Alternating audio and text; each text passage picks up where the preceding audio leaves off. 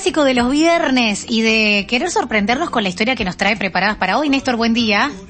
Buenos días, Vale, buenos días, gente. Eh, Vos sabés que eh, hace, eh, hace unos días recordaba que eh, allá por 2017, para, para ser más exacto, el 15 de enero, un niño de 8 años, eh, Javid Barrow, hijo del recientemente electo presidente de Gambia, se paseaba el chiquilín por el jardín de la casa de un pariente cuando de alguna manera la puerta que encerraba a los perros de la casa se abrió. Sí. Cuatro pitbulls enormes, como enajenados, salieron del encierro, eh, ladrando furiosamente derramando baba por entre los dientes, se abalanzaron al jardín y atacaron todos juntos al niño que en ese momento estaba solo. En cuestión de segundos, lo descuartizaron con las mandíbulas y desparramaron las vísceras por todo el jardín. Nadie en toda Gambia cree que eso haya sido un accidente. El padre del chiquilín, Adama Barrow, acababa de ganarle las elecciones al presidente anterior, Yahya Jammeh, un reconocido brujo que gobernó el país a las patadas, por supuesto, por 22 años seguidos. Eh, Jammeh resultó que no reconoció el resultado de las elecciones, por lo que el Barrow, el padre del Chiquilín, tuvo que viajar a Senegal para investirse como presidente en la embajada y conseguir ayuda internacional. Todavía estaba ahí en Senegal cuando el hijo era engullido por los perros en el jardín de su pariente. Las acusaciones de magia negra no se hicieron esperar. Nadie sabe por qué el niño Javid eh, fue separado del resto de sus hermanos. ¿Por qué lo dejaron solo en el jardín? ¿Cómo se abrieron las puertas que encerraban a los perros? ¿Y por qué los perros parecieron salir corriendo directamente a despedazar al niño? De hecho, el dueño de la casa fue liberado por la policía poco, poco, al poco rato, porque, bueno, se consideró que la desgracia era un simple accidente doméstico. Lo que pasa es que la hechicería figura con un sitial destacado en el currículum oficial del expresidente Yamé. Se resalta también que estudió en la tristemente famosa Escuela de las Américas, que ustedes recordarán, en, actualmente en la localidad estadounidense de Columbus, en Georgia, en Estados Unidos. Es la misma escuela en la que se planificaron las dictaduras latinoamericanas de los años 70 y se formó a los eh, torturadores profesionales que actuaron en esas eh, en esas dictaduras cuando todavía la escuela funcionaba en Panamá.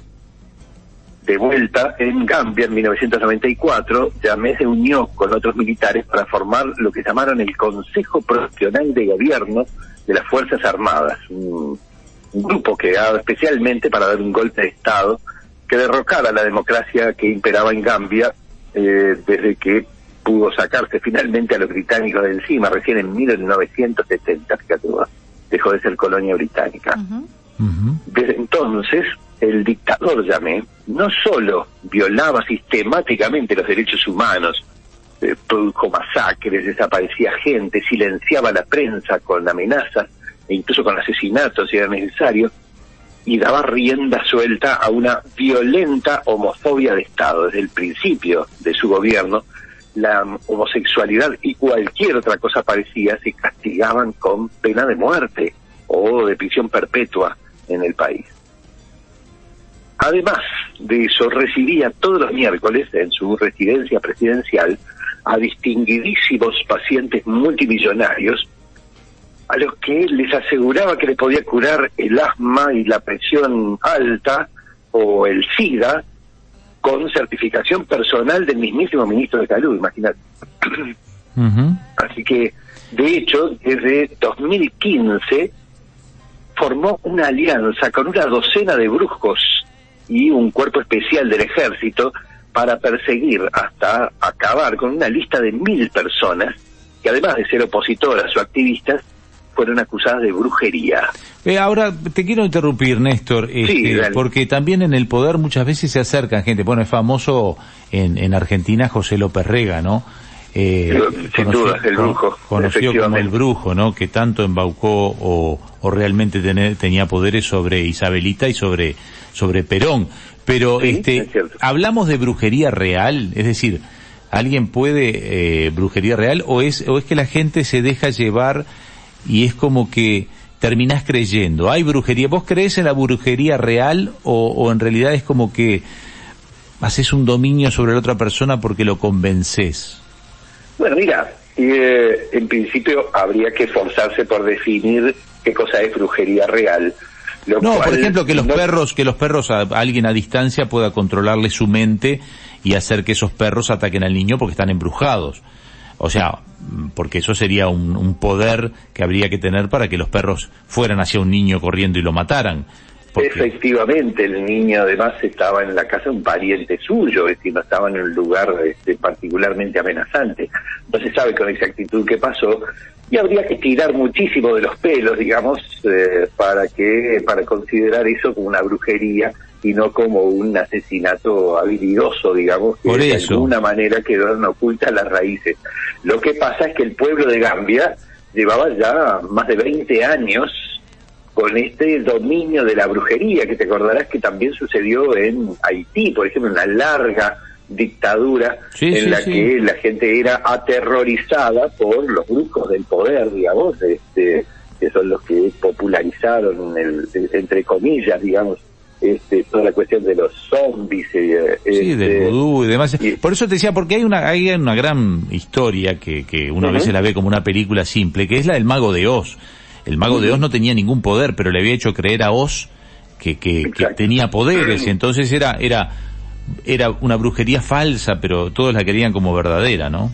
Y si todos la creen como verdadera, tiene algo de verdadera, es decir, eh, si se le atribuye, si toda la gente le atribuye este, eh, el poder hacer cosas eh, tan terribles como las que hicieron en Haití o aquí en Gambia, o en Argentina durante este, la, la, etapa previa y los primeros años de la dictadura militar, entonces pues sí hay un poder este, concreto operando sobre la realidad. Claro. Lo que sí, sí me gusta, sí me gusta destacar muchísimo es la distancia enorme que suele haber entre los brujos y las brujas. Ah, mira. Mucha gente se imagina que son este, en realidad versiones masculinas y femeninas una cosa de otra, pero en realidad yo suelo decir que entre brujo y bruja suele haber la misma distancia que entre un hombre público y una mujer pública. Claro, si te entiendo con el uso de la mujer pública, está bien. Es el peyorativo de, de, bueno, una mujer, una prostituta, una mujer fácil, una mujer de, tendría mil sinónimos que hoy algunos han quedado en desuso por cuestiones de género. Exacto, la cuestión es que, imagínate que eh, los brujos nunca fueron perseguidos, ni siquiera en la Europa en la que este, se asesinaban mujeres por decenas cada día a lo largo de 200 años, este, por sospecha de pactos con el diablo. Eh, muchos de estos brujos son este, sumamente conocidos, desde Merlín hasta este, hasta Johannes Fausto, por ejemplo, que eh, declaró públicamente haber hecho un pacto con el diablo en la misma época que se mataban 25 mujeres diarias en Alemania mm. por sospecha de pactos de, de pactos con el diablo, brujería o herejía. Y estamos este, hablando del brujo que inspiró obras de, de, de Goethe, de Shakespeare, de Marlowe, de Verdi, es decir, este, personas reconocidísimas eh, los brujos siempre estuvieron mm, eh, a menudo, muy a menudo fuertemente aliados con los sectores del poder. Por eso este, no eran, eh, no, hacían aquelarres en, en, sitios naturales, digamos, escondidos eh, de los paisajes de cada país, como hacían las brujas, digamos, sino este, tenían sus propios salones en palacios. Este, Nostradamus escribía en los mejores palacios de Francia, digamos, sus, este, profecías. ¿Qué te parece en eso, eh, Néstor, si eso lo dejamos para, para desarrollarlo bien otro día y ya vamos cerrando y te cuento que Andrés y Valentina siempre nos tienen muy al tanto sobre las actividades que van a estar haciendo ustedes, que vas a hacer principalmente tú encabezando estas actividades, y que la semana que viene se lanza una nueva cena temática en el Castillo Pita Miglo. La semana que viene se lanza. El, lanzamiento lo van a hacer a través de sus redes, obviamente, que son, repetime, Montevideo, Secreto. Sí, sí, vas a estar hablando sobre Humberto y las leyendas medievales. Y que el domingo 24 de julio, faltan unos días todavía, pero se van a Nueva Helvecia y solo quedan 10 lugares en el segundo bus. Que fue una locura porque agotaron, días atrás habían agotado, ya no tenían más cupo y lo que hicieron fue agregar y ahí es donde ustedes pueden tener poquitas chances para, chances para ese domingo irse a Nueva Helvecia, a la ruta del chocolate y tantas historias más de las que ya nos contó él por aquí. Así que gracias, gracias por hoy.